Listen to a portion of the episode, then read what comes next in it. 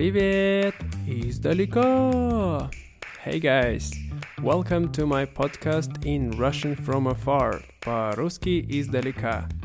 As always, with you, your host Sergey. This podcast is made for people who want to study Russian. It doesn't matter if you're a beginner or an intermediate level student, you can find some interesting content for your taste, and you can learn Russian from anywhere in the world. Поехали!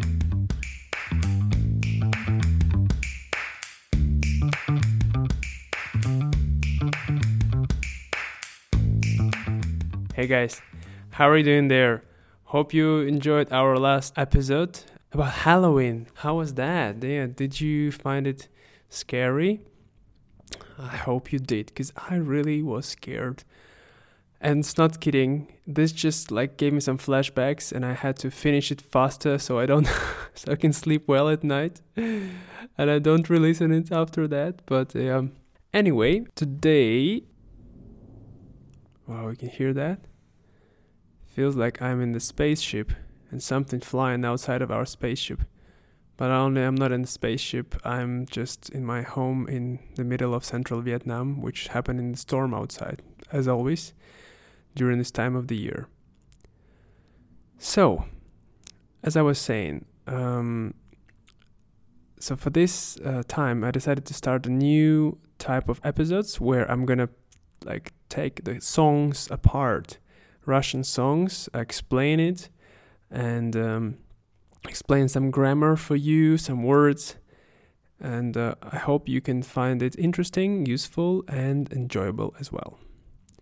For today's first episode, I decided to take my one of my favorite songs, and at the same time, I think it's really good songs for learning Russian verbs, like starting from the basic verbs. There are some extra more difficult and rare, but most of them very, very basic and like repeated a, a lot.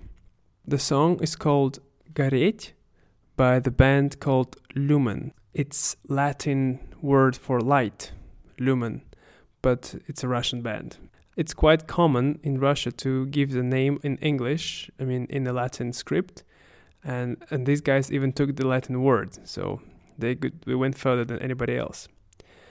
So the word uh, this this song uh, Lumen, it's uh, very influential. It's like I can say it represents the whole generation, um, my generation, and especially the year of, let's say, like 2010, um, sorry, 2006, 2007, 2008, 2009. Those years were the time when I was teenager and many other people, and this song it was like just oh so deep in our hearts you know? It just made us made our heart melt when we hear it. It's just yeah it's amazing. And it's it's about just being alive you know? Just garet which means to burn. But you can burn in different ways and i will explain you more. I mean you will understand it better once we get to the end of the song. So without further ado, let's go. So, as you know, guys, I cannot add the real song due to the rights kind of thing. So I will add in the end of this episode the song which was covered by one beautiful Russian and amazingly talented girl named Polina Balekova And I will add her YouTube channel in the description so you can listen to her version of this song. But let's first uh, hear the song itself. So the first uh, two lines sound like this. Зачем кричать, когда никто не слышит, о чем мы говорим? So, I'm not a professional singer, or even a singer, or even if I can sing, I don't know, but I just do it so you can get an, an idea how does it sound, which is sound 10,000 times worse, but still not too bad. So, зачем кричать means why scream, right? We have two words in Russian uh, for why, which is зачем and почему. So the word uh, почему it usually applies for those sentences which already something already happened or it's happening right now. So почему ты это делаешь? Why are you doing this? Or почему ты это сделал? Вот. Uh, but like зачем, it's more about something like in what's intention, you know? With what intention you want to do something or uh, what for you want to do that something. So here, зачем кричать? What for to scream? Like there is there is no sense to scream. What for? You know. I hope you understand this. So next, когда никто не слышит, when nobody can hear you. Here is a good example of traditional Russian double negative grammar. Никто не слышит, which means nobody not here. And this is many people get like, oh, what is going on? Why do you say никто не? Why don't you just say никто слышит? But um, yeah, that's the way we form our sentences. О чем мы говорим? What are we talking about? And in this uh, in this line, you can see the the reverse grammar with English. When in English you say, "What are you talking about?" But in Russian we say about what we talking yeah so it's it's kind of go opposite but that's how it works the next two lines go like this Мне кажется, что мы давно не живы, зажглись и потихоньку догорим. So this mean мне кажется, it seems to me, very common phrase, very useful что мы давно не живы, that we haven't been alive already for a long time. Давно не живы. Зажглись, which mean light up, like when you light up the cigarette or light up the candle. И потихоньку догорим. I like this this word потихоньку, which mean like slowly, carefully, quietly, something happens in a very like um like without rush you know потихоньку some people say it's a siberian word but i'm not sure if it's really but yeah потихоньку and sometimes you can reply when somebody asks you how are you doing uh, потихоньку which means like yeah everything is okay going slowly nothing really special потихоньку догорим потихоньку догорим, which means slowly burn out. Like when the candles finish burning and it's gone, burn out. So we're gonna light up and then we're gonna slowly burn out. Let's go next. Ooh, the storm is getting stronger. Let's hurry up. Когда нас много, начинается пожар, и города похожи на крематорий и базар. So here is when there is a lot of us, когда нас много, начинается пожар. The fire starts. As you can see here, the word начинается has the ся ending, which is reflexive verb, which means the, the, the, the fire starts itself. Nobody started the fire, but it starts itself и города похожи, and the cities uh, look like. На крематорий и базар. So here is quite easy, is a crematorium and bazaar. So the cities look like crematorium and bazaar when the fire starts. И next two lines. И все привыкли ничего не замечать, когда тебя не слышат, для чего кричать? goes kind of like that. so, if все привыкли, which means and everybody got used to, привыкать is to get used to something, to get accustomed. Ничего не замечать. Again, double negative. Ничего, nothing. Не замечать. Not to notice. So everybody gets used to don't notice anything. Когда тебя не слышат. You, we heard this one before already. Similar, only uh, when nobody hears you, right? Для чего кричать? And again, it repeats the first, the first line, right? In the first line we said, зачем кричать, когда никто не слышит? But here we say, когда тебя не слышат, для чего кричать? So this, they kind of repeating it again and showing is like there is no point for you to scream because nobody gonna hear you anyway. What's the point, right? So, когда тебя не слышат, для чего кричать? And then goes the, the chorus. Мы можем помолчать, мы можем петь, стоять или бежать, но все равно гореть. So that means we can. So можем is the word can, right? Мы можем помолчать. We can be quiet. Мы можем петь. We can sing. Стоять или бежать. Stand or run. Но все равно гореть. But burn anyway. So, yeah, let's see why people are burning. they standing, they singing, they running, they've been quiet, but they're still burning. What, what are we talking about here? Somebody is on fire? What's going on? Right? But wait for it, wait for it. We're gonna find out soon. Next, uh, next two lines.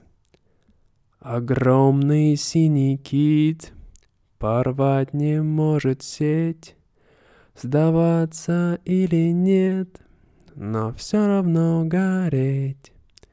So here we have огромный, which means huge. Синий кит.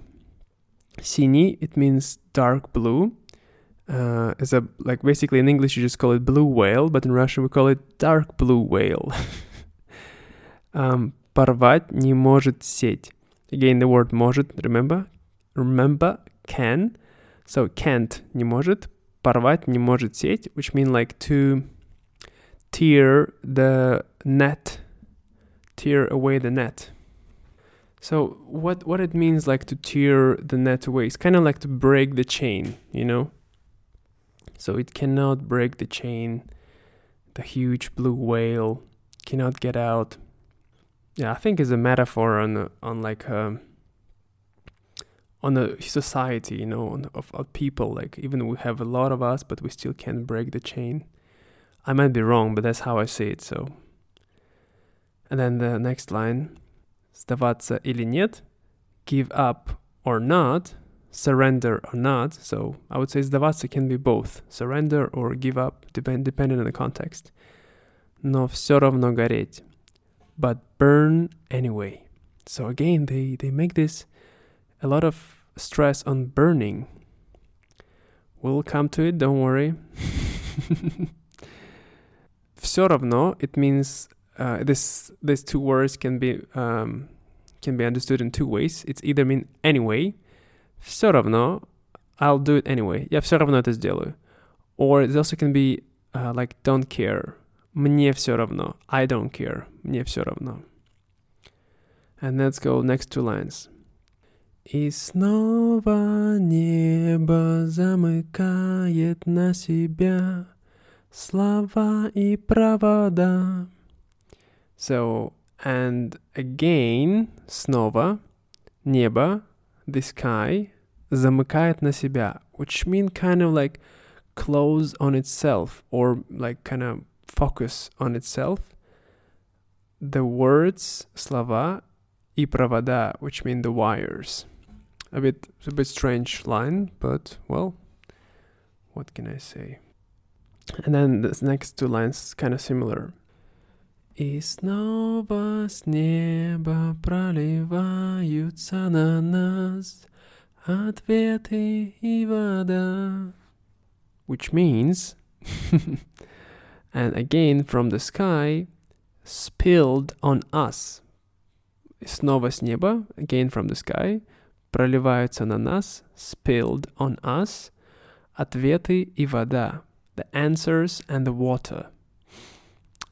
What's going on? okay, let's see. And the next four lines is very beautiful. Let's hear them out.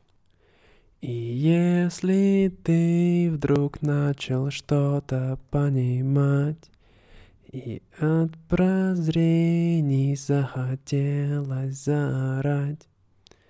Kind of like that. И если ты вдруг, and if you suddenly начал что-то понимать, started to understand something. Что-то, it means something particular, right? Um, и от прозрений, and from those understandings, прозрений, Yeah, like when you, we can say like, oh, я прозрел, which mean like, you know, when people say that, um, what's that expression? The sound of the broken glass, you know, like, and now you прозрел, like you can see the everything clearly. Прозрел. И от прозрений захотелось заорать. So захотелось is a very good word. Хотеть, you probably know it means to want. А захотелось, it's like you have a you have a desire to do something. Oh, мне захотелось чаю. I have a like I have a craving. Yeah, it's like it's not like a craving necessary, but like when you really want to do something. Yeah. Like захотелось заорать. You really want to start screaming. Заорать. So we have two words. Орать or кричать. Usually кричать it just means to to increase your voice, to speak louder. It can be without negative emotion, just to other like let other people to hear you. But arat, it's more like a when you scream with anger, you know, like rah, like that. Okay, and the next. Давай кричи, но тебя могут не понять. Никто из них не хочет ничего менять. So, um, давай кричи, давай, most popular word in Russian, I guess, like, come on, go, go for it. Scream, yeah, давай кричи. Но тебя могут не понять. But they might not understand you. That's what it means. Might not understand you.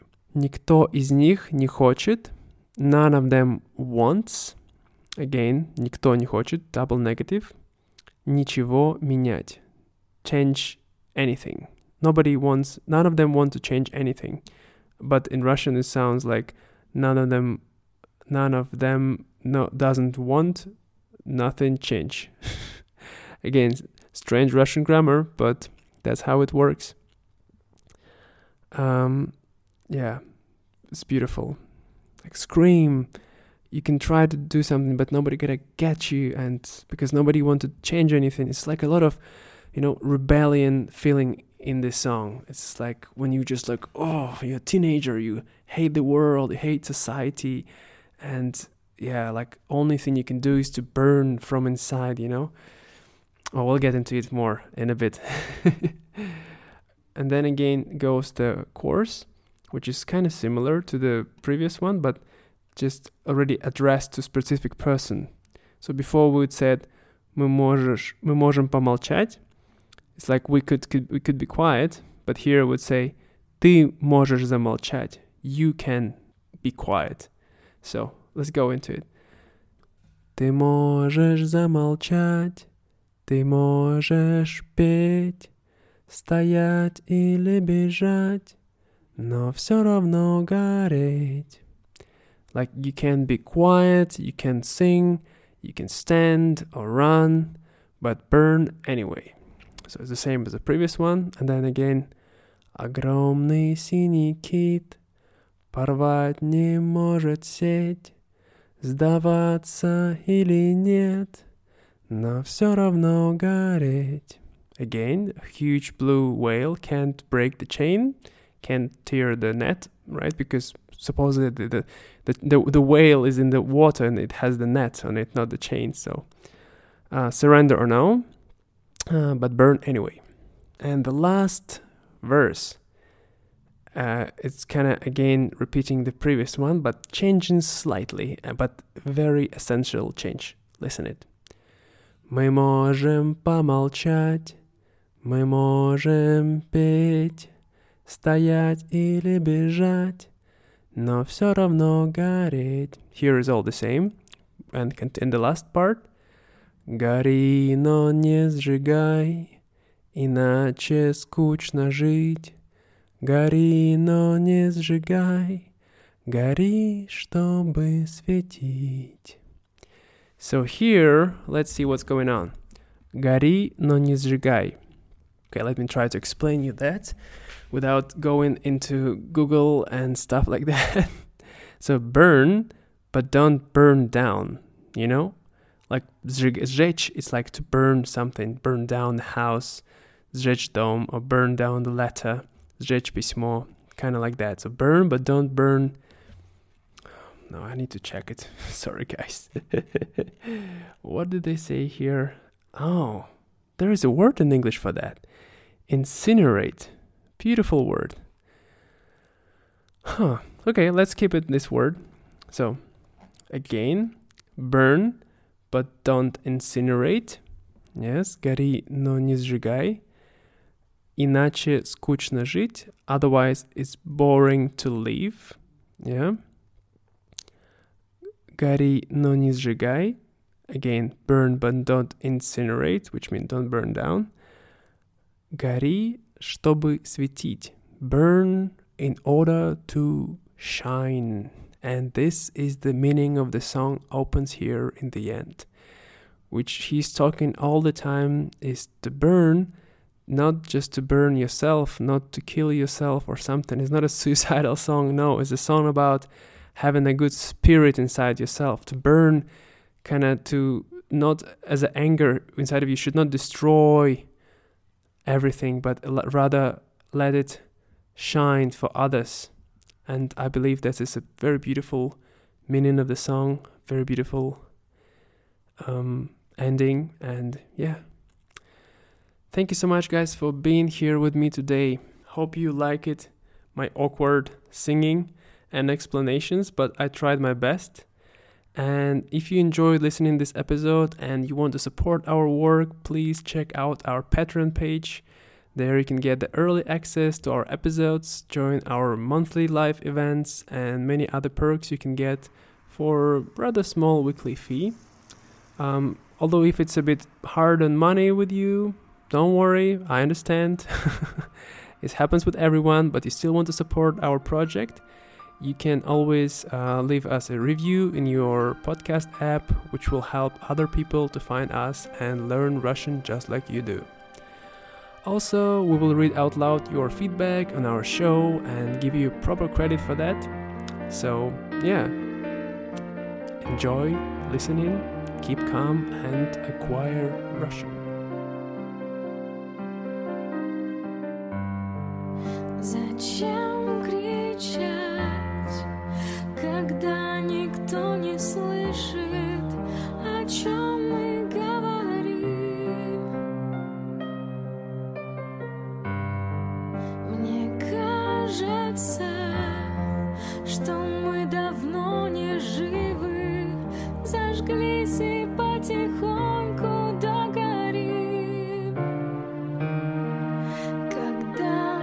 Christmas.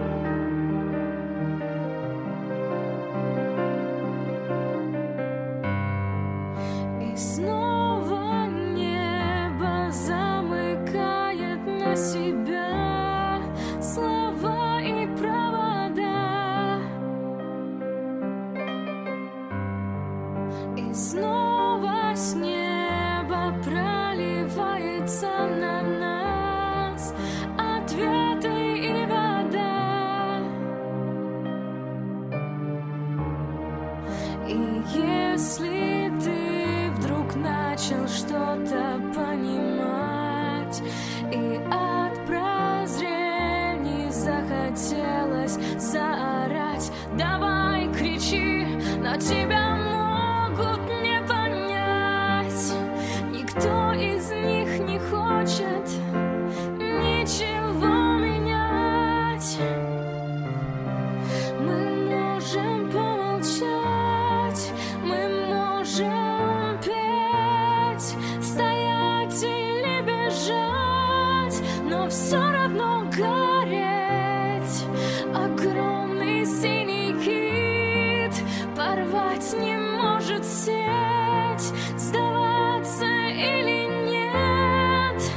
sun